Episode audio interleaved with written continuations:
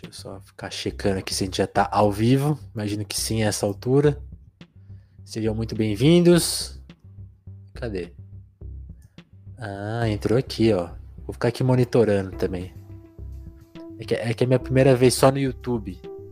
Agora a gente vai fazer as lives pelo YouTube, tá? Abandonamos a Twitch. Fique ah, feliz, é? YouTube.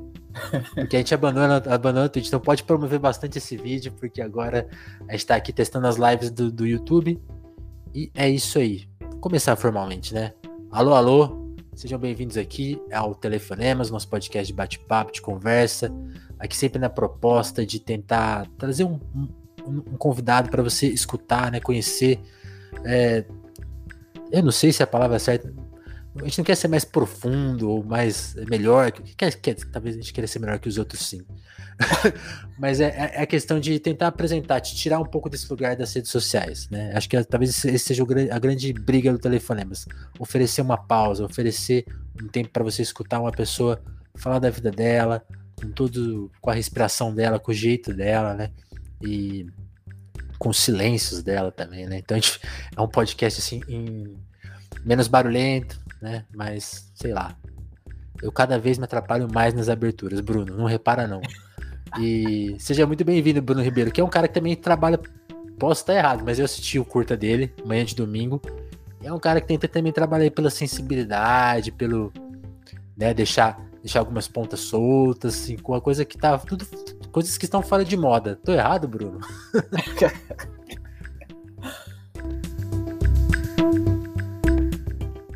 é, é, eu acho que o silêncio ele comunica muito também, né?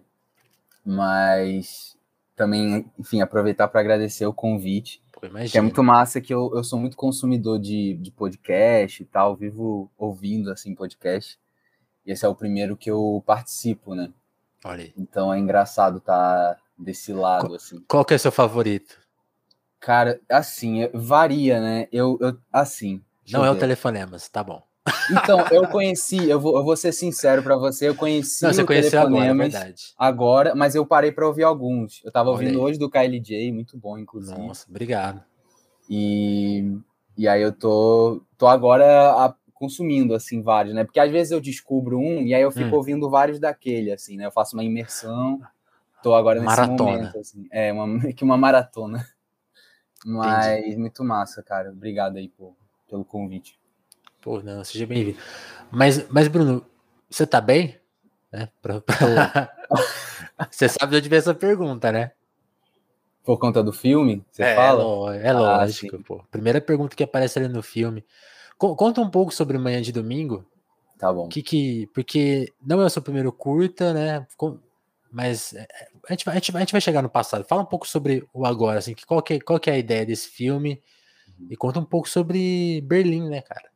Importante. Tá então, é, esse curta ele, ele foi feito durante um tempo que eu acho que poderia ser um tempo de feitura de um longa, assim, porque uhum. a primeira versão do roteiro eu escrevi em 2018, e aí escrevi um, na época no edital da Secretaria de Cultura de Niterói, eu, eu moro no Rio, mas eu estou é, terminando minha graduação numa faculdade de Niterói, da UF, né, de cinema, então já tinha uma certa relação com a cidade e tal, e escrevi esse projeto.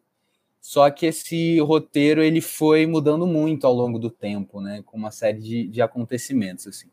Mas inicialmente era é, tudo partiu assim de uma imagem que era a imagem de uma de uma pianista jovem negra é, que estava ali tocando piano de uma forma muito virtuosa, assim, com, com muita. Você via que havia uma, uma excelência naquilo, assim. Uhum. E nesse cômodo assim, meio escuro e tal, mas que por algum motivo eu, eu, eu, também sentia que havia uma presença de uma outra pessoa ali. não sabia exatamente como é que essa pessoa iria aparecer, nem quem seria essa outra pessoa, mas eu sentia que havia alguém observando ela. Então, primeiro a coisa começou um pouco daí, assim. E aí algumas outras, aí, enfim, é, meio que a vida foi se infiltrando, assim, contaminando um pouco, porque é, nessa época também eu estava lidando com um processo dentro da minha família, que era por conta. Minha mãe estava enfrentando um câncer na época, assim. Minha mãe faleceu, certo. inclusive, durante esse período da pandemia, né? Mas o filme ele não, ele foi feito até. Cara. Abraço. É, obrigado, cara, obrigado.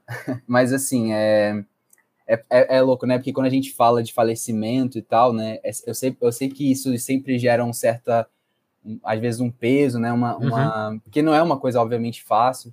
Mas Sim. é muito louco que a pandemia também. Eu já estou fazendo uma divagação, mas eu vou voltar ao filme. Não, aqui pandemia, é o espaço para divagação, por favor. É. Abra a pandemia e vai. a pandemia foi gerando uma certa sensação de luto coletivo, né? Então eu me senti Sim. muito abraçado é, também, assim, né? E, e, nesse período, assim, né?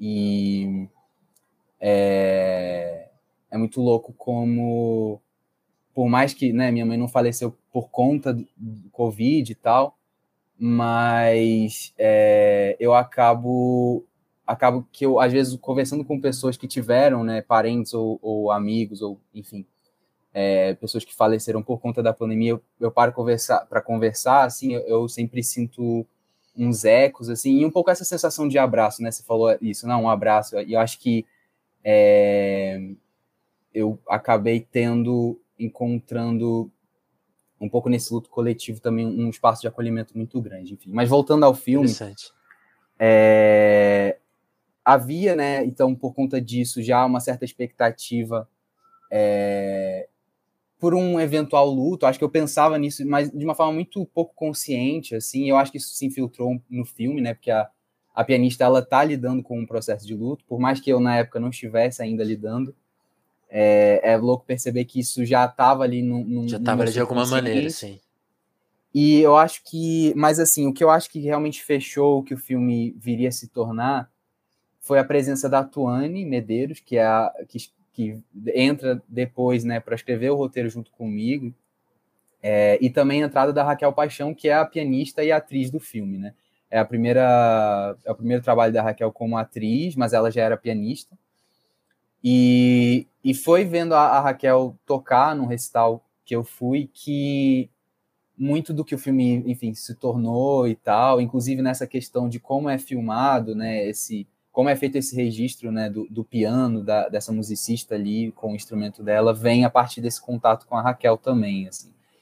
É, então, é, e é isso, aí o filme foi, na verdade, montado, editado, finalizado durante o período da pandemia, e agora, finalmente, ele estreia, né? Ele estreou Está primeiro, inclusive, em Tiradentes, agora numa edição online, que acabou há poucos dias atrás, e a estreia internacional vai ser lá em Berlim.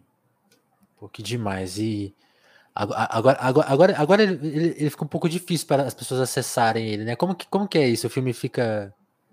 Como, como, é difícil falar, Sim. tipo assim, não tem um link pra gente mandar para as pessoas assistirem, né? Como que é essa questão do lançamento, assim, só para explicar.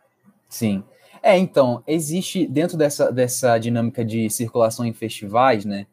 Você geralmente reserva esse primeiro ano do filme, seja curta, longa, média, enfim. Uhum. É, você reserva para ter essas exibições Claro que, assim, tem gente que, que, que é, não, não quer é, participar também desse circuito e já lança direto, sei lá, no YouTube direto. e tal. Certo. Que eu acho que é um, uma, uma forma válida, igualmente válida também, né, de você circular seu trabalho. Mas para quem decide participar desse circuito de festivais, geralmente esse primeiro ano você reserva é, o, o filme para esses espaços, né? E muitas vezes também são espaços que é, tem uma certa necessidade de que o filme não esteja disponível ao público para que eles tenham essa oportunidade de oferecer né, esse filme para o público. De, de, mandar um, só tem aqui, gente. Vem, é, exatamente. É. Saquei, e aí agora, com, com, a pandemia, também a gente tem esse, essa, essa questão do online, né? Porque antigamente você, para acessar esses filmes, você tinha que ir até as cidades onde os festivais estavam, né? E hoje, por exemplo, Tiradentes, né, que aconteceu online, você, durante o período que o filme esteve online no festival, você podia assistir de qualquer lugar do país. É, mas, assim, a verdade é que todo mundo que chega e, e, que me pede o link, geralmente eu mando. Não tenho muita reserva nesse sentido, não. Desde que, na, sei lá, o filme, o filme não vá aparecer no YouTube ou alguma coisa assim. É, é, super tranquilo, assim, para mim compartilhar. Legal. E geralmente todo mundo que eu peço, muito raramente a pessoa nega, assim, né? é, mandar o link e tal. Sempre dando esse, essa, só essa sugestão de que não compartilhe para muitas pessoas, para que o filme não. É, não, não vai prejudicar a gente, né? Verdade. É. Use com parcimônia. Eu assisti, gostei muito, achei muito bonito. É, é, é, isso que eu te falei, né? Um filme que, tipo, gosta de deixar muitas coisas sugeridas, né? Então você, tipo assim, o jeito que você, você leva a história. Você sempre se interessou por esse tipo de, de abordagem no cinema? Eu queria te entender, assim, até antes de falar da, mais de vida pessoal, ah, onde você cresceu, como que foi e tal, falar mais do, do seu gosto por filmes mesmo, assim, tipo, você, você eu tô aqui com o Macaulay Culkin, né, que é. é um outro tipo de cinema, eu queria que se você se interessasse, quer dizer, você contasse sobre o seu interesse em cinema, onde começa e qual que é. Sim. Cara, então, eu assisto filmes desde muito novo, né? Assim, é, tanto na televisão, Sessão da Tarde e tal, inclusive, né? Esqueceram de Mim, que é um filme que eu gosto muito, assim, tem uma memória afetiva. É, mas eu também ia muito ao cinema, mas aquela dinâmica mais cinema de shopping, então acabava consumindo filmes mais blockbusters e tal. Dificilmente, né, nesse período da infância, eu, eu via filmes, sei lá, que seriam considerados mais autorais, alguma coisa assim. Mas aí na minha adolescência, quando, quando eu tô no ensino médio, e aí eu descubro é, o torrent, né? Oh. Aí a coisa. Aí ficou bom. Aí ficou bom, né? Porque aí eu começo a, a, a, a consumir filmes que não estavam disponíveis dentro desse catálogo de possibilidades, seja nos cinemas que eu ia, seja na, na televisão e tal. E aí que eu começo a, a expandir um pouco mais, assim, esse... É, é, essas possibilidades, repertório. esse repertório, exatamente. É, e aí também começo a participar de muitos fóruns de cinema e tal. Eu sempre fui, assim, meio, meio CDF, assim. E aí eu, eu sempre gostei muito também desse lugar de discussão, de crítica. Então eu começo a ler muita crítica, é, muitos textos, assim. Começo a, a, Também eu estudava numa escola... Eu, nessa época eu morava em Campos Goitacazes, que é uma cidade no interior do estado do Rio de Janeiro. E eu estudei numa escola federal, né, de ensino público federal e tal, escola que era hoje que é muito conhecido como escola técnica e tal, né? Uhum. E dentro dessa escola tinha uma biblioteca com vários livros de cinema, assim, tinha livros de roteiro, tinha Mas... livros um pouco mais teóricos e tal. Então eu comecei a ler um pouco aqueles livros ali também. E é, e aí eu acho que aí começou a expandir um pouco, e aí também, logo depois, eu é, pouco depois eu entro na faculdade de cinema da UF, que eu acho que, de novo, é um esse momento de expansão, assim, de começar a assistir cinematografias que até então também não conhecia, começo a ser também é, muito influenciado por esses colegas e professores que eu vou conhecendo dentro da universidade. Então é difícil é, achar um ponto de origem, assim, né, numa formação. Acho que não existe muito isso, assim, é muito múltipla. Eu, Total. Até hoje, inclusive, eu, eu vejo que eu, eu, vou, eu gosto muito de assistir tanto filmes é, que a gente poderia chamar de comerciais e tal, né? É, eu acho até filmes mais autorais, enfim. Eu acho que o lance é, é, o filme de me tocar, me mover de alguma forma. E eu acho que isso pode vir a partir de linguagens Qualquer, muito diferentes. Sim, sim. Então, às vezes, eu vou curtir um filme que é mais silencioso, é até mais rarefeito e tal, mas também vou curtir filmes mais verborrágicos também. Gosto muito de, de filmes bastante verborrágicos até. É, mas, de, inclusive, assim, dos filmes que eu fiz, né, geralmente eu acabo tendendo para um lugar mais silencioso e tal, mas eu tenho um filme que foi feito, na verdade, depois do Manhã, mas ele foi lançado antes, que é o Gargaú, que ele é um filme que tem um pouco mais de diálogo, não, é, não chega a ser um filme verborrágico, mas é um filme que tá num lugar um pouco diferente, assim. E aí eu sinto que, inclusive, em roteiros, assim, que eu tenho agora, né, de projetos uhum. que ainda vão ser lançados, se tudo der certo, né, é, eu vejo que essa, esse elemento da, da palavra tá vindo com um pouco mais tá de chegando, força. legal. É. Pô, de, depois manda o link desse, que esse eu só vi que existe, eu não, não assisti ainda. Quer? Mando, mando manda, manda lá. E, e aí, tipo, conta, agora conta um pouco da, da sua infância, assim, quando que que como, como que foi? Foi uma infância tranquila?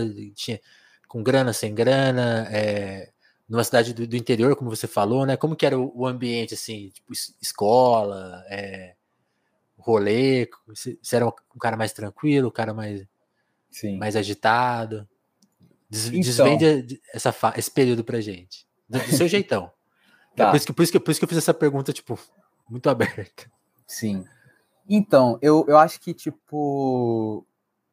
É, até uma coisa que eu falo muito na, na terapia, assim, eu faço terapia agora há mais ou menos um ano, e eu sempre, eu sempre me senti muito em lugares diferentes ao mesmo tempo, assim, tipo, Saquei. tem muita gente, tem muita gente que inclusive vai atribuir isso à, à astrologia, ao meu signo, né, eu ser geminiano e tal, é, eu não sou muito ligado em astrologia, para ser sincero, mas é, eu sempre tive um lance assim de, de sempre gostar muito de estar entre várias pessoas, assim. Então eu sempre fui muito sociável, sempre tive, não vou dizer muitos amigos, assim, mas eu sempre me relacionei muito com várias pessoas. Então é, eu morava em Gargaú, que é o nome é, tanto do, né, do lugar quanto desse filme, né, que eu também mencionei. Sim. E era um lugar que ficava. Era um lugar meio tipo uma vila assim de pescadores e tal. Então, tipo, também não era um lugar onde é, havia muitas oportunidades profissionais assim para alguém que, que quisesse alguma coisa mais no campo das artes e tal. Então isso começa a vir como uma o cinema começa a surgir como uma possibilidade partir desse meu ensino médio, né? Quando eu entro nessa escola, eu, eu tinha que acordar todo dia 4 horas da manhã para chegar Nossa. na escola, assim, que eu pegava um ônibus, era tipo duas horas e meia e tal, e eu, minhas aulas eram, começavam geralmente entre 7 e 8 horas, e eu passava o dia na escola, então eu voltava já final da noite, porque eu também fazia curso técnico é, de mecânica na época, nem concluí, enfim, mas é, era isso, eu, eu consumia filmes, mas eu achava aquilo talvez muito distante assim da minha realidade e, e eu na época na verdade não tinha nenhum cineasta ser... por perto né é difícil não tinha imaginar. não conhecia inclusive cinema brasileiro era uma incógnita assim para mim eu sabia que existiam filmes brasileiros mas uhum. é, também achava tudo muito distante assim de mim Saquei. E... E, e, essa, e essa rotina que você descreveu, assim, eu tive uma breve experiência de fazer escola e curso técnico. E como eu tinha sono à tarde, era impressionante. Assim. Você, você, Pô, Porque demais, é eu dormia, cara. Foi aí que eu comecei a tomar café. Eu comecei a tomar café por conta do, do curso técnico, porque eu é dormia puxado, nas aulas. Dois períodos é muito puxado para estudar. Nossa. Para traba trabalhar eu acho mais leve, sabia? Mas para estudar, putz, é outra, outra coisa. Pois é, né? Você fica sentado numa cadeira ouvindo uma pessoa falar por horas, né? Tipo, eu lembro que na época falavam um, um truque que era de você ficar passando a língua no céu da boca, né? Porque gerava um incômodo. Você... Mas nunca deu certo para mim, assim. Eu tive que ir pro café e eu bebia muito café nessa época. Por conta disso, assim. Cara. Mas eu, eu saí, inclusive, do curso porque foi na época que eu, que eu comecei a entender que eu queria mesmo fazer cinema. Porque. Saquei eu já matava a aula do ensino médio para ficar, às vezes, vendo filmes e, e fazendo uma, umas doideiras, assim, escrevia uns roteiros para filmar com amigos na época. E aí, quando eu vi que era uma coisa que estava me demandando muito tempo, eu, tipo, conversei, inclusive, na época com minha avó e com minha mãe, e elas também, tipo, ah, de boa, faz se quiser. Elas nunca tiveram muito, muito lance, assim, de... Eu ia, te perguntar, eu ia te perguntar justamente isso. Como que a sua família recebeu essa notícia? Ó, oh, gente, vou fazer cinema. Tipo, putz, lá vai o Bruno, vai passar dificuldade. Não, é, não teve então, isso. Cara, não, porque eu acho que assim, minha família via que. Eu acho que assim, desde que eu não tivesse meio que só na rua sem estudar, se uhum. eu estivesse estudando alguma coisa, eu Tava acho que, já. que ela, é, minha avó e minha mãe, principalmente, que eram essa, né, pessoas mais próximas assim, elas sempre, acho que botavam fé de que ia dar certo, né? Porque, tipo, o cara tá se aplicando aqui nisso, tá lendo, acho que. É, vai, vai dar certo. É, e, tipo, até então, ninguém na minha família tinha nem chegado ao ensino superior, né? Tem aquela história clássica, assim. E aí, eu acho que o fato de eu já parar para ler já era uma coisa que eu acho que era significativa, assim, principalmente da minha avó, que foi quem esteve, que cuidou, assim, de mim por mais tempo, né? Um período maior então, e, e, e, eu lembro que antes de cinema eu queria ser escritor, né? Então já tinha um lance de ficar escrevendo, eu também ficava fazendo histórias em quadrinhos que eu morava com os meus primos, aí eu fazia, meu primo fazia, e a gente lia um do outro e tal. Minha avó via aquilo e achava ok, né? Então fazendo uma coisa que acho que não tá fazendo mal a ninguém, então por que não incentivar? Não tô mexendo é... com coisa errada. Mal sabia é... ela que tava fazendo coisa muito pior, né? É, mas eu acho que assim o lance do cinema vem a, com uma coisa concreta a partir do momento que eu também vejo isso como uma possibilidade de estar junto de uma galera, né? Porque esse certo. lance de você escrever é muito solitário. E o que eu, o que eu me amarrava no cinema, assim, quando eu via making off de filme e tal, era que você Exige via um uma galera, de né? gente ali naquele lugar, conversando, numa brincadeira, assim, eu, cara, é isso que eu quero fazer, tipo, eu quero estar com amigos, criando. Então, acho que o cinema, ele calhou, assim, com uma coisa que, onde era uma dinâmica que, que era muito parecido com essa coisa de brincar com amigos mesmo, sabe? Saquei. Então, acho que, que, que aí nesse momento, tipo, qualquer outra possibilidade, assim, é, não fazia muito mais sentido para mim que não fosse aquela, sabe? Entendi. E, e aí, tipo assim, você, você começou a fazer filme, putz, 2016, né? Então você, assim, lo- logo que você chegou na faculdade, você já começou a fazer filme? Como, como que foi fazer o primeiro filme? Tipo, dar de cara com essa realidade, né? Porque pô, você, você ficou muito tempo bolando as histórias, né? E aí eu imagino que quando você vai pegar a câmera, começar a filmar e depois ver, começam a surgir outras questões. Como que foi essa, prime- essa primeira experiência de, de filmar mesmo? Era, era o que você imaginava? Era muito melhor? Como que era? Uhum. Como que foi, né? É, então, antes desse primeiro curta de 2016, eu tinha feito já alguns, assim, algum, eram alguns trabalhos assim da faculdade, né? Mas que, que também eram curtas de certa forma e tal. Nunca mostrei assim, só na época mostrava mais para colegas e tal.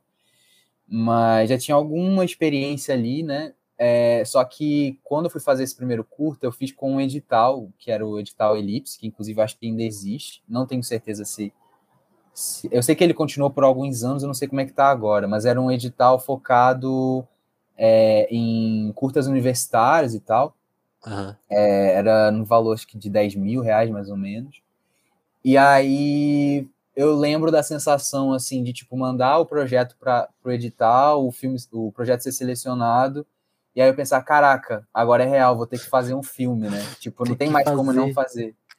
E aí, mas assim, é, eu acho que antes de chegar no set, eu ficava muito nervoso de tipo não porque é isso, eu, eu não, não entendia muito dessas terminologias e vocabulário específicos de set, assim, né? Porque Uhum. eu tinha aquela coisa muito assim, luz, câmera, ação, que era o, o, o clichê, assim, né, que a gente meio que recebe do que que é, né? Essa figura do diretor, né, que fica meio que numa cadeira. Sentadinho, né? É, e, e que não é real, assim, né? Tipo assim, talvez produções com mais dinheiro seja, mas é, eu, na verdade, eu tinha que ralar muito. Eu, eu, eu, apesar de estar nessa posição da direção, eu estava, de alguma forma, ali trabalhando também no som, na arte, na produção. Eu tinha que, né? Porque, era, apesar de 10 mil ser um valor massa, né? Tem gente que faz filme com 100 reais, 50 reais. Para cinema é muito pouco, né? É muito, muito pouco, muito pouco. E Dá pra, aí. sei lá, pagar um profissional para ajudar ele, sei lá, em alguma parte, né? É, a gente até conseguiu dar um dinheiro para todo mundo, mas era aquela remuneração muito simbólica, assim, sabe? Aham.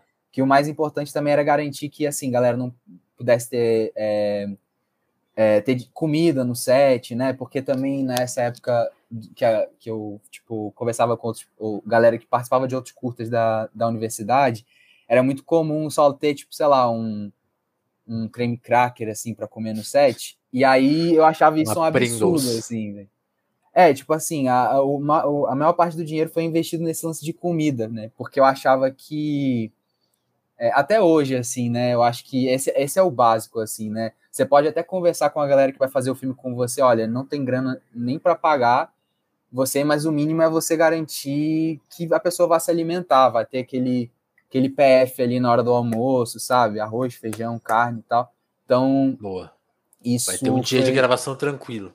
É, não, isso pra mim também era super importante, saber que no momento da pausa eu ia poder comer um arroz com feijão, assim, sabe? Certo. Mas é, quando chegou a hora do set, assim, foi muito. Foi um lance que fluiu muito bem, porque eu acho que, na real, é, eu também já tinha muita. Eu tava numa, numa pira muito grande de testar coisas que estavam há muito tempo fermentando na minha cabeça. Uhum. Então, quando eu cheguei, era muito mais um lance assim de é, conversar com a galera que estava ali comigo, né? Colaborando e construindo aquilo, de tipo assim, vamos tentar fazer essas coisas aqui que estão meio na cabeça. Não sei se vai dar certo, mas vamos fazer. E eu acho que também a galera ia sentindo um pouco essa empolgação que eu tinha, ia confiando, assim. Isso Ia comprando as que- ideias, né? É, sabe? E eu acho que foi uma Porque- coisa que porque- foi porque-. Porque uma coisa que acontece muito é tipo assim, então vamos fazer isso aqui, isso aqui, aí esse cara, ô, espera aí, isso aí não tem como. Que bom que você não ouviu muito isso, é ótimo, né?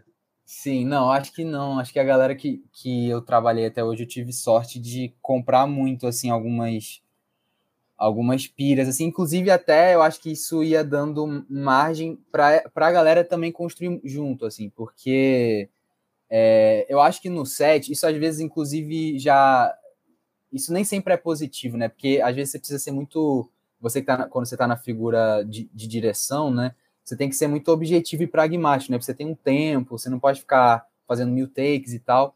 Mas eu sempre gostei dessa experiência de é, de coletivizar um pouco algumas coisas. Então, por exemplo, é, nunca gostei de, de, estar sozinho ali olhando o enquadramento, sempre gostei de tipo chamar o máximo de pessoas possível, né? Porque não tem como todo mundo estar ali junto vendo o enquadramento, uhum. vendo as coisas. Mas eu sempre gostei de estar junto assim das pessoas e conversando. Dá uma olhada aqui.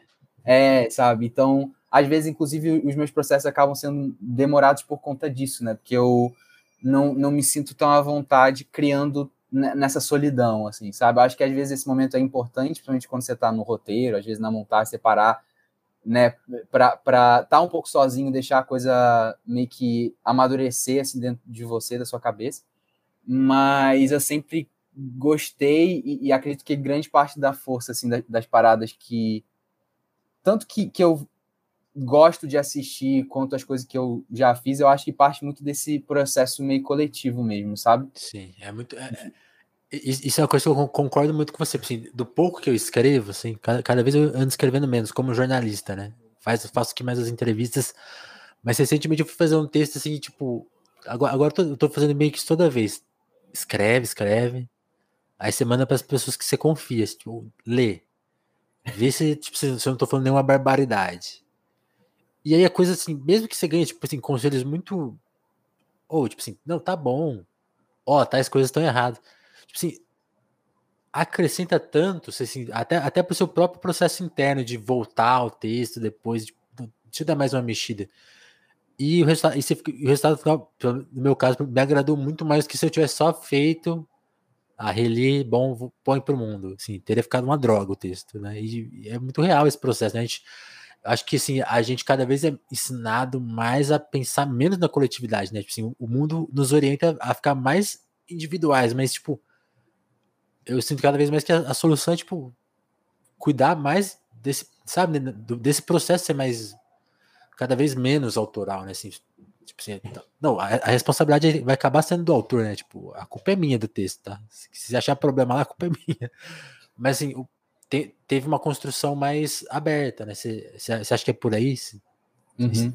E você pegou isso desde cedo, então, né? Cê, e mantém isso, né? E confia Sim. nesse processo, imagina. Sim, é, porque também tem esse lance de que é, tradicionalmente foi, é, se convencionou que a autoralidade está concentrada na mão de quem dirige, né? Hum. Ou de quem escreve e tal. E, e aí eu acho que esse, esse lugar que é quase como se quase como se você projetasse nessa figura da direção uma certa, um, um certo gênio ou, ou, uma pessoa que meio que não existe, né? É, que transcendeu e que tem uma visão ali do todo que não é verdade, né? Quando você está no, no dia a dia do processo de fazer um filme é, ou qualquer forma de audiovisual, assim, é, você está o tempo todo influenciado pelo que, pelo que as pessoas que estão com você ali trabalhando, né?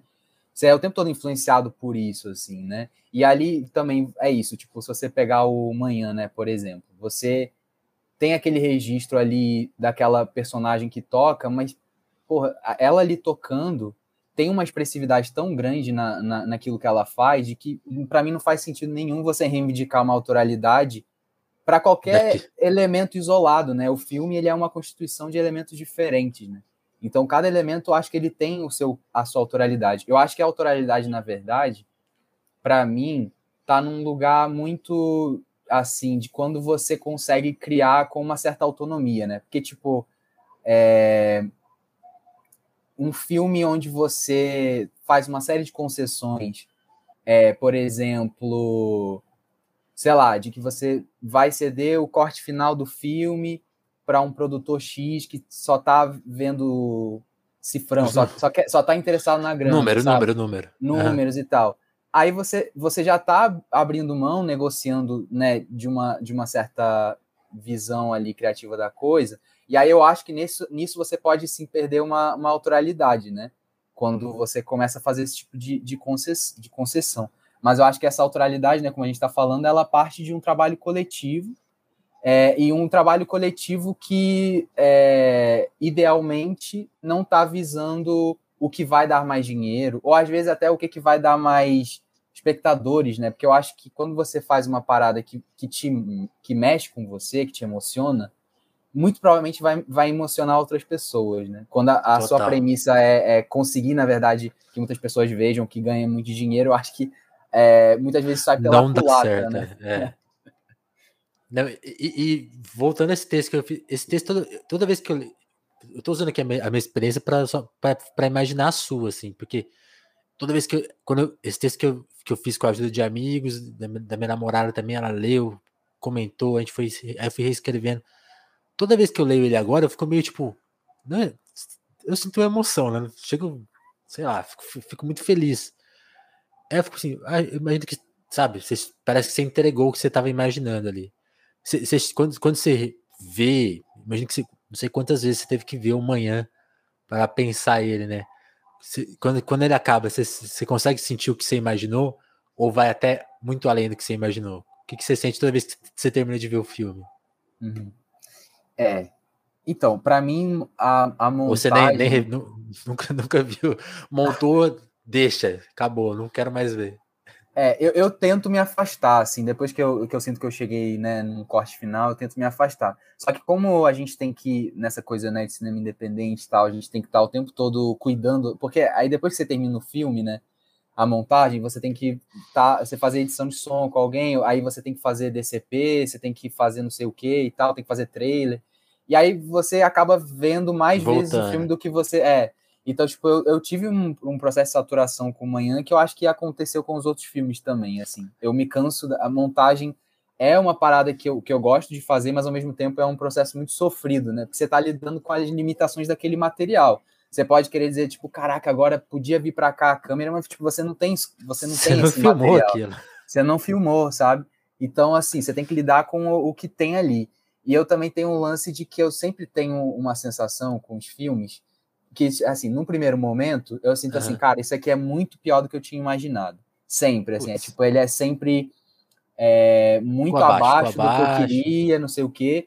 Mas aí tem aquele outro momento em que eu me reconcilio com aquilo, que eu entendo, não, ele é o que ele precisa ser, e ele não é o que eu tinha imaginado, mas ele é uma outra coisa, e essa outra coisa, e, é, e, eu gosto dela, do jeito que ela é, assim, sabe? É, e eu acho que o momento que, que realmente eu sinto que eu vejo o filme é quando o filme é, entra em contato com as outras pessoas. Assim. Então, tipo, por exemplo, na, nessa coisa de Tiradentes, é, eu e algumas pessoas da equipe a gente se reuniu em casa para ver junto, porque eu achava importante que, já que a gente não vai ver numa sala de cinema e tal, é, vamos tentar pelo menos assistir junto e tal, na sala, que numa criar televisão. alguma coisa aqui, né?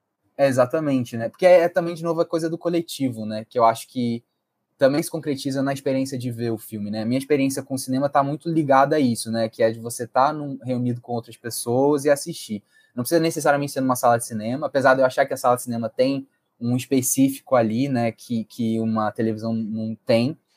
É, mas o lance da coletividade também nos, de assistir é importante. E aí, quando eu fui ver Total. o filme com a galera na televisão, eu, era como se eu estivesse vendo um novo filme, porque ali existia também o olhar dessas pessoas, o contato dessas pessoas com aquilo, existia algo ali que, que acontece que é até difícil um ruído, de falar. né, que acrescenta ali, né? É, e, e, o filme ele, ele se torna, eu acho que ali o filme se concretiza em alguma coisa, assim, se fecha, eu acho o ciclo, sabe? Então eu fiquei vim de um processo muito cansado mesmo de não aguentar mais ver o filme sozinho, mas a partir do momento que eu vi esse filme com outras pessoas, o filme eu acho que ganhou uma outra dimensão mesmo para mim, sabe? Que demais. E você gostou de, de ler, sei lá, eu, eu vi, tipo assim, no, no Letterbox, né? Várias pessoas já uhum. escreveram sobre o filme, coisas até, até bem longas, assim, muito cuidadosas, assim. Você chegou a ler, você se interessou? Sim. E, e, aí, e, de, e de quebra já fala assim, o que, o que, o que escreveram sobre os outros, outros, os outros filmes que você fez também te agradou, te desagradou? Conta um pouco dessa relação com o que é escrito, né? Porque, como como você falou, tem uma importância, né? Então, uhum. como, como, que, como que isso se dá? Uhum. É, eu, eu costumo ler esses comentários do, do Letterboxd, é, que inclusive eu, eu, eu, né, eu falei antes que eu gosto de fórum, de cinema. É, tal, eu ia te então, perguntar, tipo... como, como anda a sua conta lá? é, então, eu, eu, eu assim, eu não sou eu sou ativo no sentido assim, eu não, não, não costumo fazer comentários nem, nem avaliações de uhum. filmes assim, que eu fazia isso lá atrás em outra rede social que era o Filmou, mas às vezes eu tipo é, ia ver assim, alguns filmes que eu tinha avaliado e eu já não concordava com aquilo. E também depois eu comecei a achar muito reducionista essa coisa de, de estrelas, né? De você dar estrelas, estrelas, e tal. É...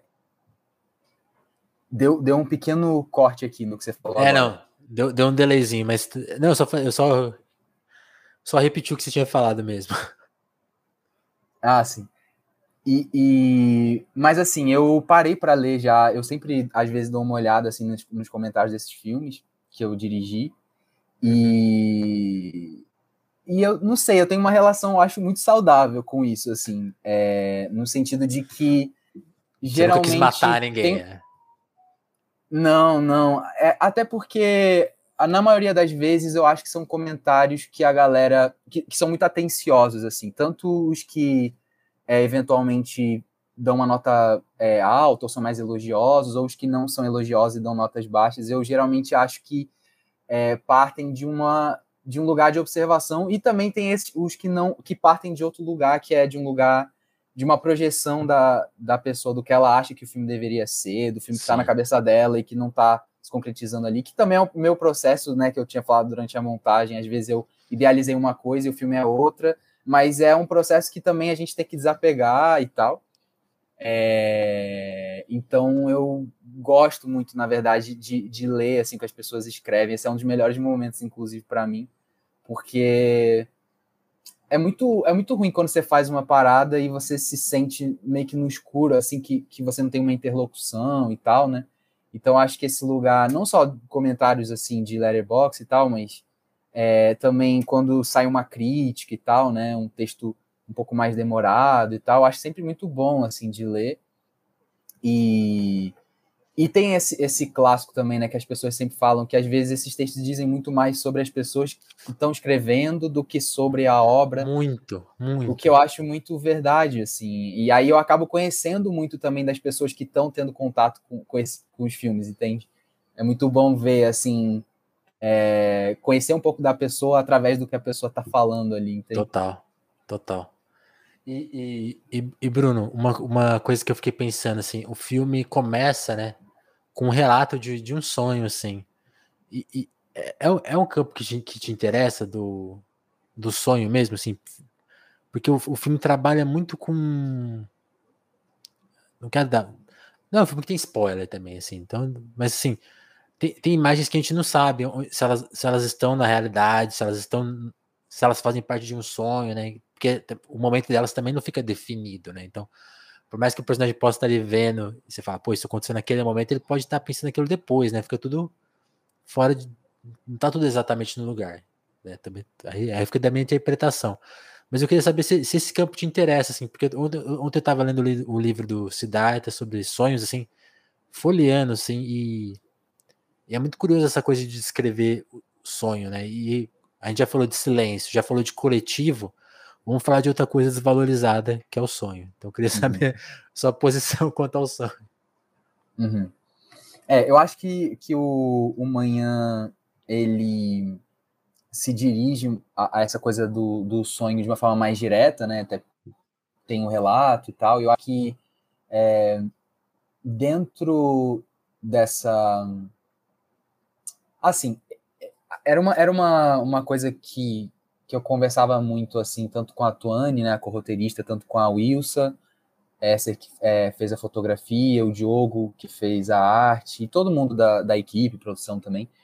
Uhum. A gente falava muito, era muito uma língua comum entre a gente, essa, essa questão de onde que, que esse registro do filme estaria situado, né? Se seria num campo do real ou de um sonho e tudo mais. E eu acho que é, eu, eu, sempre tenho cuidado assim falar sobre isso porque eu acho que também não quero dar a entender que existe uma interpretação sobre o filme, uma forma certa de, o jeito de correto, se assistir. É, é isso, assim. Ah, estragaria, que... estragaria muito, realmente. Vou, é. Se você começar a falar, eu falo, não fala, Bruno, cala. Segura, segura, segura. Mas eu acho, eu acho que me interessa pensar num lugar que seja um pouco misturado, assim, sabe? É, porque, na verdade, eu, eu acho que o cinema, de certa forma, ele, ele já é um lugar muito onírico, assim. Mesmo quando é um registro muito realista ou naturalista, o fato de, de, de vir de um lance que é uma luz projetada num lugar é, e um som que também vem ali de um lugar e tal tipo essas ondas né sonoras e luminosas que chegam no seu né que chegam até os seus sentidos e tal e que não são necessariamente realidade tangível coisas que você toca mas que eles ainda assim são reais, né? E aí eu acho que o sonho é um pouco isso, né? Porque você experiencia o sonho, mas você não necessariamente toca o sonho. É... E aí, para mim, o cinema ele sempre esteve já nesse lugar meio onírico. É... E, e por isso é... eu, eu, eu gosto de pensar que, é... que nenhum filme está situado né, pelo menos para mim, assim, na minha experiência, num lugar totalmente do que seria a realidade, mesmo os que, os que se pretendem a isso. Mas eu acho que há também um lugar de quem faz os filmes, né, que é um lugar que eu acho muito bom assim de pensar, que é assim, é, o cinema ele não deve nada a, a, uma certa a um certo lugar, a uma perspectiva única de realidade. Eu falo isso no sentido de que mesmo a, a experiência da realidade muitas vezes, ela é muito diferente para cada pessoa, né? Ela é quebrada, é, né? Sim. Ela é, exatamente, ela é quebrada. Tem gente que acredita em divindade, tem gente que não acredita em divindade. E tem gente que, que vai experienciar essa realidade de formas muito diferentes. Então, eu acho que, na verdade, não é só o sonho que, que se contamina pela realidade. Eu acho que a realidade ela é meio contaminada também por essa esfera que a gente não entende muito bem, assim, né?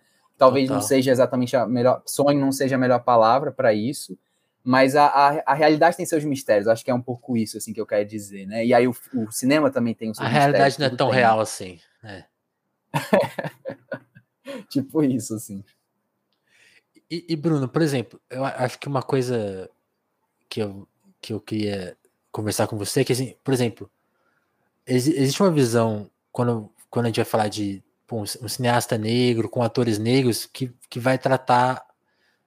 Eu acho que tem uma abordagem da classe média branca, que assim, esse, ah, é sabe, quando, quando, quando, quando vai falar de raça, tem que falar de racismo. Então, o seu filme não passa exatamente por essa questão, ainda que passe, né, assim, sutilmente com, a coisa do, do, do aluno, tem um aluno, tem hora que ela tem, que ela tem um aluno branco ali e, e, e o jeito que a pessoa observa, talvez as pessoas possam falar, pô, aqui tem uma coisa sutil sendo discutida. É, é, de novo, é sutil, assim, mas como que você pensa essa questão nos seus filmes, assim, de, de, de trazer essa. É, esse, esse, esse também lugar, tipo assim, talvez eu não queira discutir esse assunto que vocês ficam me martelando tanto. Então, eu queria uhum. saber se é uma coisa, até uma escolha mais consciente sua, assim. Essa pergunta talvez não deveria existir, mas eu preciso, eu preciso te tirar essa informação para gente, gente entender justamente essa escolha, né? Sim. Não, na verdade. Opa, só silenciar aqui. É, na verdade, eu, eu, eu, acho massa essa pergunta, porque assim, é, grande parte da, das conversas e é, que eu já tive assim sobre filmes anteriores, inclusive até sobre esse, às vezes partem de um lugar assim, tipo, ah, é, como se assim, ah, o racismo é foda. O que, o que, que o seu trabalho diz sobre isso, né? Que, como é que você luta contra o. Como, como que o seu filme é antirracista? Qualquer coisa nesse sentido, assim. Uhum. Né? Como se e fosse um ponto fui... de partida, isso quer dizer. É, exatamente, né? Já, já se espera que o ponto de partida de, uma, de um artista negro seja é, uma reatividade ao racismo, né? Seja uma postura antirracista, que é o ponto de partida para se criar, seja lá o que for. E esse é um lugar que, na verdade, sempre me incomodou muito, né? Porque, tipo assim, é, e não só a mim, mas outras pessoas que eu converso sobre o assunto, porque eu acho que quando. É, é, assim, uma, uma das armadilhas, inclusive, eu acho, do desse racismo sistêmico, né, que a gente fala tanto e tal, é que muitas vezes ele vai colocar pessoas negras vivendo dessa forma reativa a ele, né? O tempo todo. E aí você Sim. deixa de, de entender uma possibilidade de criação que não parta como reação a algo, mas parta como uma expressão de um de um é, dessa, dessa pessoa, assim, entendeu? E, aí, e essa expressão ela não vai partir sempre em reação a algo, assim. É claro que a gente está em contato com o mundo o tempo todo, né? Então a gente reage a esse mundo. Os filmes eles não nascem num vácuo. É, e, mas ao mesmo tempo, eu acho que isso foi uma coisa que eu acho que foi inclusive amadurecendo com, com o passar dos anos, né? Porque eu acho que quando eu faço o, o primeiro filme, o Pele, eu acho que eu ainda estava muito numa postura um pouco mais reativa, assim, até pelo momento que eu estava na minha vida, começo de faculdade, é, essas questões elas estavam fervilhando muito na minha cabeça, então eu acabei me dirigindo muito a elas, ainda certo. que o ponto de partida já não fosse isso. O filme ele acabou lidando com isso mais diretamente, eu acho. Só que aí eu, eu fui percebendo que eu, eu fui me desinteressando por esse lugar, também não queria mais cumprir esse papel de é, de que é, se eu estou fazendo um filme é porque eu estou lutando, estou é, me colocando numa postura de luta contra o racismo, assim, como se meu, meu corpo e minha vivência fosse resumida o tempo todo a isso, e os filmes também, né? Porque eu também ia observando um certo padrão que por mais que os filmes às vezes lidassem com uma série de coisas diferentes, é, eles sempre acabavam caindo nessa chave do tema, né? Do tipo, ah, o tema que é o racismo, né? Então, se você tem corpos negros na, em tela, personagens negros, você está falando sobre racismo. É, o que não é verdade, né? E aí eu acho que também existe outro lugar, que é isso que você fala, né? Quando você menciona a cena da aula e tal, né? É... De, que é esse lugar de que essa tensão da racialidade, ela, ela tá dada dentro do, do nosso tecido social. Então também é muito difícil você é, criar uma realidade meio idealizada, assim, é, sim, que, total. que é como se assim, ah, vamos. Também não é, não é como se, é, sei lá. Porque eu acho, eu acho, inclusive, que é possível assim, você fazer um filme que, que imagine um mundo onde, sei lá, colonização nunca tem existido, racismo nunca tem existido, sei lá, acho, acho massa quem, quem parte também desse tipo de premissa. Ali, assim, aliás, aliás eu, eu, até que faz falta, fazem falta esses filmes, né? Para as pessoas conseguirem progredir um pouco né, na ideia, né? Na, imagina sim, na imaginação sim. mesmo. Sim. Eu acho que esse é um lugar super interessante, assim, né? E que talvez ainda seja pouco explorado, assim, nesse sentido.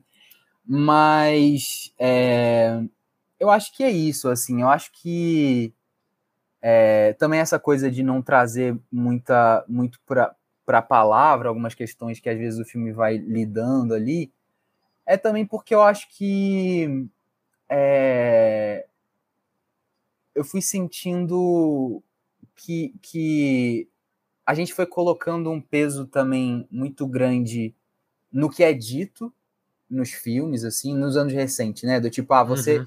começa a entender o que é o filme a partir do que os personagens falam e menos pelo que o filme articula em termos de composição, de linguagem, de montagem, tempo. Total. Total. Então eu acho que tudo, tudo é elemento expressivo, né? O tempo que você fica no plano é expressivo, é, todos os elementos, tudo que compõe essas ondas é, luminosas e sonoras é, é, expressividade. E aí tem uma coisa que, é, que, é, que eu acho massa assim no manhã, que é esse elemento do piano, né? Do instrumento.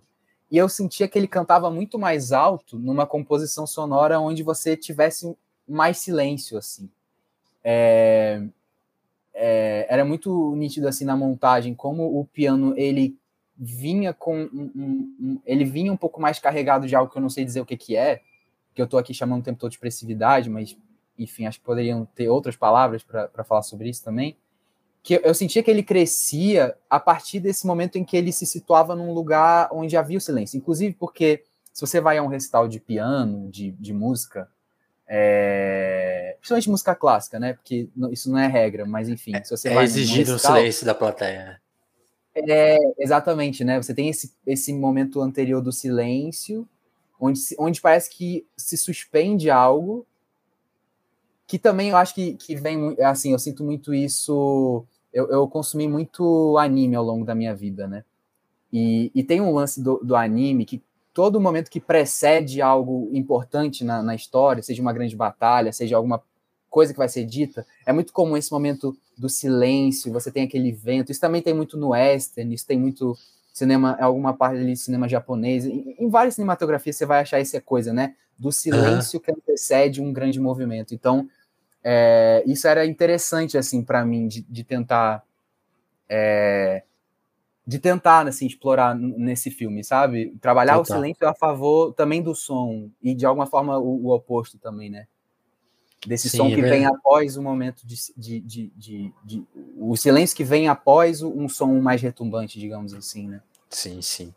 É, porque dá, dá para contar que são, sei lá, três músicas, né? E elas têm seus intervalos ali, é bem, é bem interessante. Também são três pianos diferentes, né? Tem toda uma, uma questão ali, né? Do, do, do, onde eles estão, é, é, muito interessante, assim, ficar, ficar pirando nisso, assim. Mas chega de dar spoiler. Agora, agora, agora uma, uma, questão inevitável, Bruno, assim, a gente vê o seu currículo de curta e a gente fica imaginando, né? Tipo assim, quando que vem o, o longa, né? Se, se, se, é, é uma ideia, é uma ideia que você fica também que te, que te incomoda, tipo assim, pô, preciso, preciso fazer um filme agora, tô pensando um filme. Tem, tem a questão técnica também. Como, como, como que você. Como que essa questão. O que, que, que, reformulando, o que, que você precisa fazer um longo assim? É, é, é uma questão técnica, é uma questão de, pô, não, acho que não tô maduro ainda. Porque acho que a gente uhum. pode ficar imaginando mil coisas. Ah, às vezes falta dinheiro, ah, às vezes falta equipamento, às vezes falta uma, uma ideia. E eu acho que to, todas as suposições podem estar erradas. Então eu queria que você falasse exatamente o que ainda não, porque, porque esse filme ainda não veio, assim, e, uhum. se ele vai vir também, você pode falar, pô, não me interessa fazer longo, sei lá, né? Sim. É, não, eu me interesso, assim, apesar de eu, de eu sempre tentar né, fazer essa defesa a favor dos curtas no sentido de, de que é, de que para mim não existe uma diferença de valor, mas existe uma diferença de valor nesse contexto de mercado, né? Tipo, obviamente Sim. que um longa ele vai acabar acessando espaços que o curta não acessa, da mesma forma que eu acho que o curta também acessa alguns espaços que o longa não acessa, mas é, eu, eu cresci assistindo longas metragens, né? Então eu tenho, tenho uma fascinação assim pelo, pelo formato e é uma coisa que é, assim tentando responder um pouco sua pergunta, que eu inclusive acho que eu nunca tinha parado para pensar tão objetivamente nisso, mas é, Assim, eu tenho alguns projetos de longa, assim, meio que sendo desenvolvidos quase que em paralelo. Às vezes, é porque, não exatamente em paralelo, mas é porque o que acontece é que, como, assim, eu não. não como também nunca surgiu uma, uma obrigação, assim, uma coisa do tipo, olha aqui, toma, faça seu, faça seu longa-metragem, é, eu também nunca me coloquei uma pressão de desenvolver algo muito rápido e fazer, assim. Certo. Então, o meu processo é, com, esse, com essas ideias e projetos que, que eventualmente vão, ou, enfim, podem se tornar longos, é uma coisa muito a partir do, também de um certo contexto de vida, assim, né? Tipo, coisas que me interessam abordar, ou, ou não exatamente de, é, na chave temática, né? Ah, eu quero abordar esse tema, assim, porque é, geralmente a, a, a, sempre parte de uma imagem, uma sensação para mim. Então, é, eu, eu tenho um projeto que estava muito perto assim de ser produzido, mas aí veio a pandemia e era um projeto que precisava de muito pouco dinheiro assim para ser feito, né?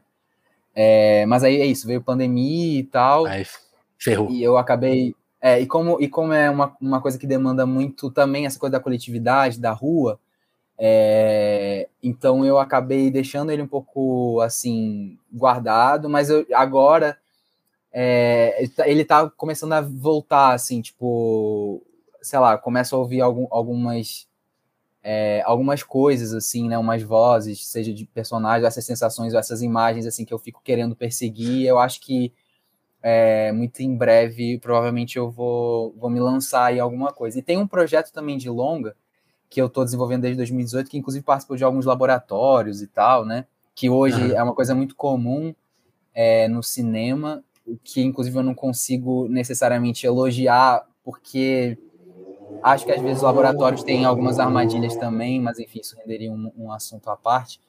É... Polêmica. Mas, mas esse, esse projeto é um projeto que eu tenho percebido que.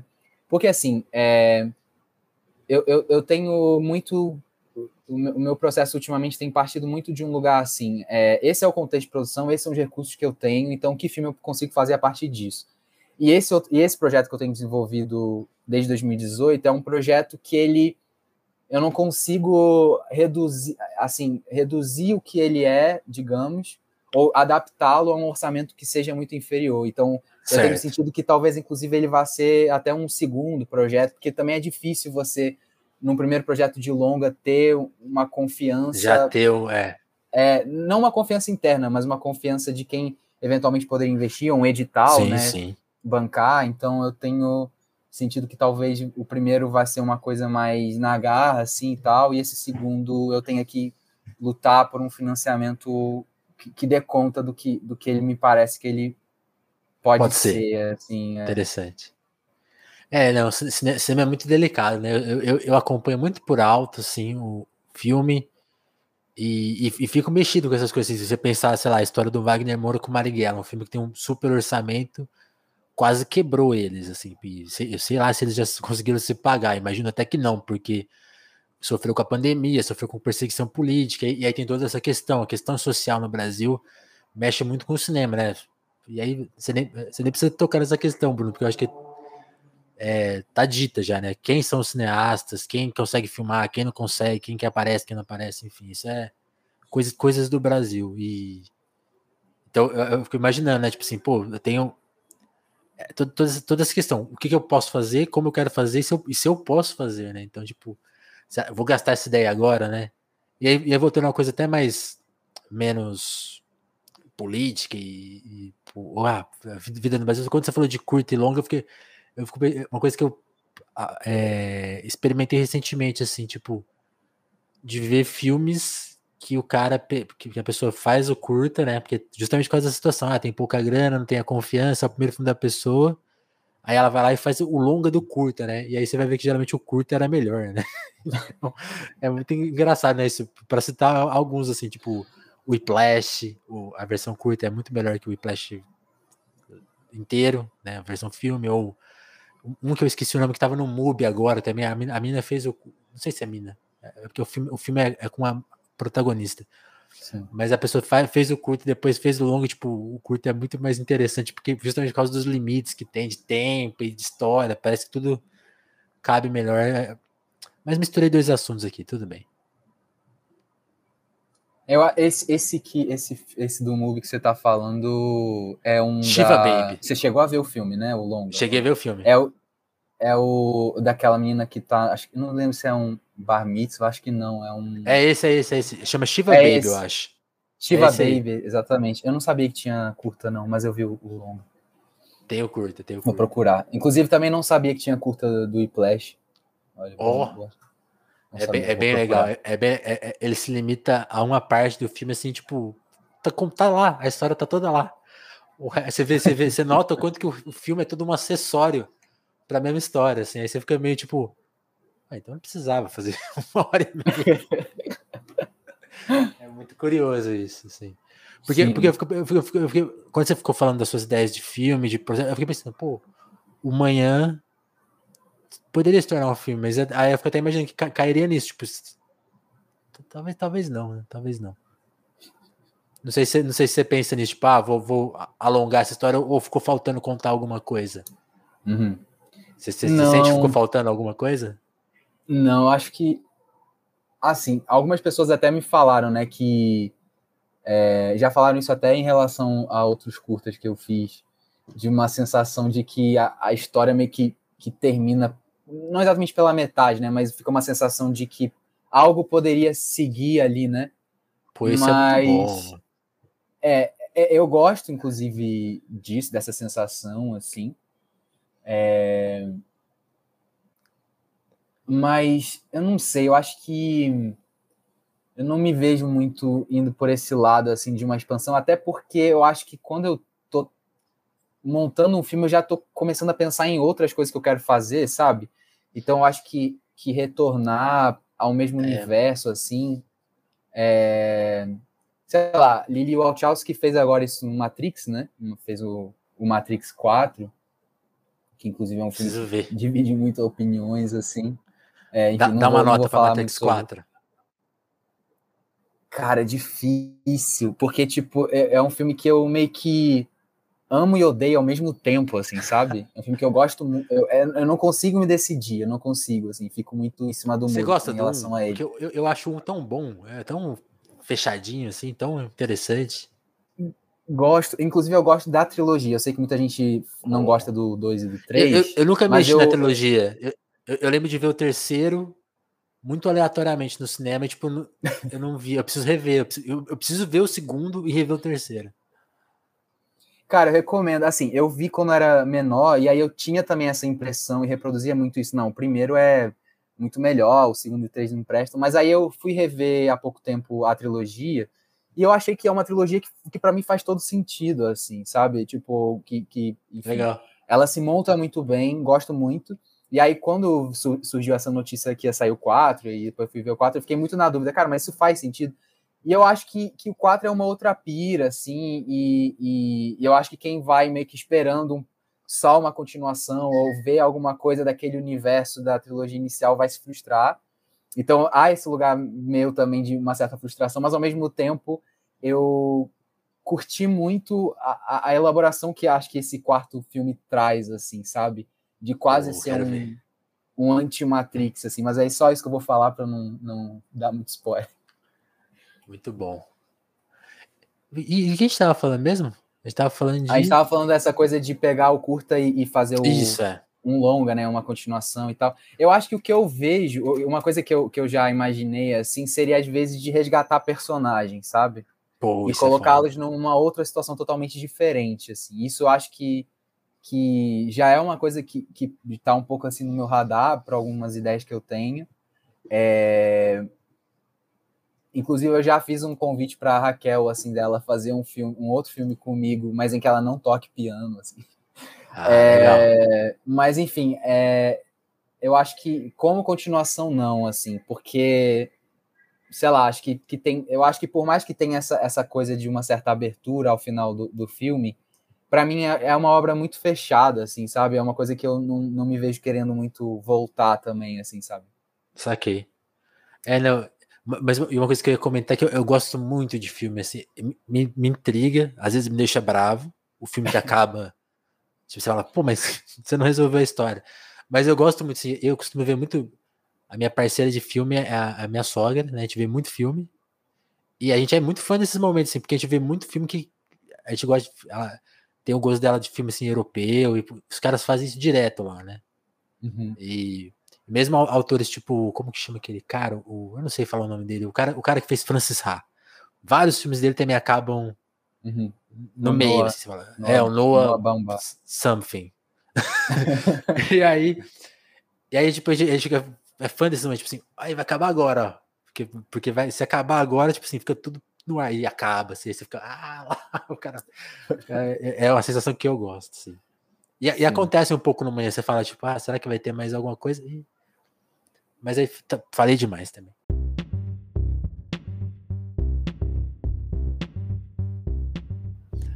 Bruno, queria te agradecer muito, cara. A gente, eu tenho, pô, eu poderia fazer mais outras várias perguntas. Vou guardar elas para o seu próximo filme, que, que aí eu vou te chamar para vir aqui de novo, pra gente fazer uma parte 2, parte 3. Se você puder vir aqui a cada filme seu, ó, já fica a minha cobrança, tá? Meu pedido também. te agradecer. Tem- eu tenho que falar que daqui a pouco tem mais um telefonema, mas agora sete com a Juliana Furno, então também vou me permitir aqui dar uma, respirada. E também o ouvinte respirar também um pouco, né? Porque é isso, acho que, como eu falei no começo do episódio, o Telefonemas tem essa proposta de ser respeitoso com o convidado, comigo mesmo, e com você que tá ouvindo também, porque o tempo de todo mundo é cada vez mais curto, assim. Você tem os seus filmes para ver, as suas coisas para assistir e o nosso podcast pra ouvir. Então, a gente tá meio. Por mais que a gente faça episódios de uma hora, que eu fico falando pra caramba, gaguejando pra caramba, a gente tenta fazer a coisa mais objetiva, assim, nesse sentido de, pô, pra que ficar três horas falando como, ganhar dinheiro na internet, né? Não, não é muito a nossa pegada. Mas tudo bom, tudo certo. Hoje eu quero agradecer muito, antes da gente encerrar, pedir licença aqui pro Bruno rapidinho para convidar vocês para o nosso apoia que é a forma de manter o, o projeto Telefonemas de pé. Então, eu quero agradecer muito a alguns apoiadores nossos de longa data, agradecer muito ao Vitor Breda e ao Lucas Monteiro, e também a toda a turma que está lá ajudando no Telefonemas, tá? Muito, muito obrigado quem fortalece. Lembrando que a gente tem a meta salário mínimo lá na, no Apoia, que é assim, garantir um salário mínimo para Telefonemas. É justamente, é justamente essa, o objetivo era esse aí, Bruno, que você dê risada desse objetivo. Porque é, é para ser irônico mesmo, porque assim, será que a gente não consegue manter. A gente não quer ficar bilionário na internet, ter uma meta inalcançável. Tanto que a partir a meta salário, salário, salário mínimo tá lá, a gente espera bater ela, alcançar ela. Aí, pô, vai conseguir ter, manter o mínimo do podcast funcionando. E a gente tem um limite também, que é o do 3.500 reais. Então, assim, a partir disso, qualquer excedente vai para outros produtores independentes, porque é, nossa missão é essa. A gente não acredita que isso aqui funcione sem algum ecossistema, né? sem outros produtores, sem outras pessoas fazendo suas coisas na sua linguagem, no seu tom de voz e tudo mais. Então por isso que a gente não quer ficar rico na internet, né? juntar 50 mil reais e ficar aqui sozinho falando com as, outro, com as pessoas e a gente não vê muito sentido nisso. Então, se você entender essa missão, entender o que a gente está fazendo aqui, considere o. Você também tem o caminho aqui do QR Code, ó, que é o Pix, que é mais ágilzão, você manda ali um dinheirinho, pô, gostei do papo com o Bruno, é, legal esse podcast aí, já despeja uma graninha sem muito compromisso. É uma forma. E tem a forma nova que a gente está estreando aqui com esse papo, que é ser membro do canal do YouTube. Né? A gente está focando agora no YouTube. Ah, os papos vão começar a ser gravados por live no YouTube. Então, se você está vendo isso aqui na versão podcast, fique atento ao nosso YouTube também, porque YouTube paga a gente, né? É uma coisa muito especial que o YouTube faz, né? Que as plataformas de podcast estão devendo ainda. Então, a gente está tentando fortalecer a nossa base por lá. Então, você pode ser membro, só de assistir você já tá dando uma super força. Então é isso. Então, fica esse recado. Seja membro aí do YouTube, tá, esse botãozinho aí é bem prático. Tá aqui debaixo do vídeo. E é isso, sim. É... Tá muito, ficou muito longo o discurso, eu vou treinar ele para ele ficar mais também. Mas é porque é a estreia desse, dessa, dessa novidade. Então eu queria anunciar, tipo, agora estamos focando bastante no YouTube, no podcast a Twitch vai ficar para outras coisas, né? Para quem acompanha o Crise, talvez a, o Crise fique mais na Twitch, é, outros tipos de transmissão também vão continuar na Twitch, mas o telefonema, a entrevista, a gente vai testar aqui no YouTube. Será que vai funcionar? Será que não? Conto com a sua colaboração para que isso dê certo. Assim, é uma, uma ideia que a gente está tentando estabelecer. Feito esse discurso, Bruno, muito obrigado, cara. Prazer te conhecer. Elogiar mais uma vez aqui, cara. Gostei muito do manhã. Gosto muito desse tipo de filme que você faz. Quero assistir os outros. E como eu te falei, pô, espero que você sempre cole aqui pra gente falar do seu próximo filme. Por favor. Deu uma queda aqui. É, bem no final do que você falou agora. O que, que, que, que, você perdeu? É... bem na hora que eu te elogiei pra caramba. Eu, então, aqui. Eu acho que foi exatamente na parte do elogio que eu, que eu caí. Mas assim, relaxa que eu depois eu, eu vou lá no YouTube e vejo essa parte, assim, e te mando uma Tranquilo. mensagem também. Mas tá eu, eu queria também só falar uma coisa, aproveitando esse momento também, que é, eu vou ah, a gente tava esquecendo vem, né? disso, né? é verdade.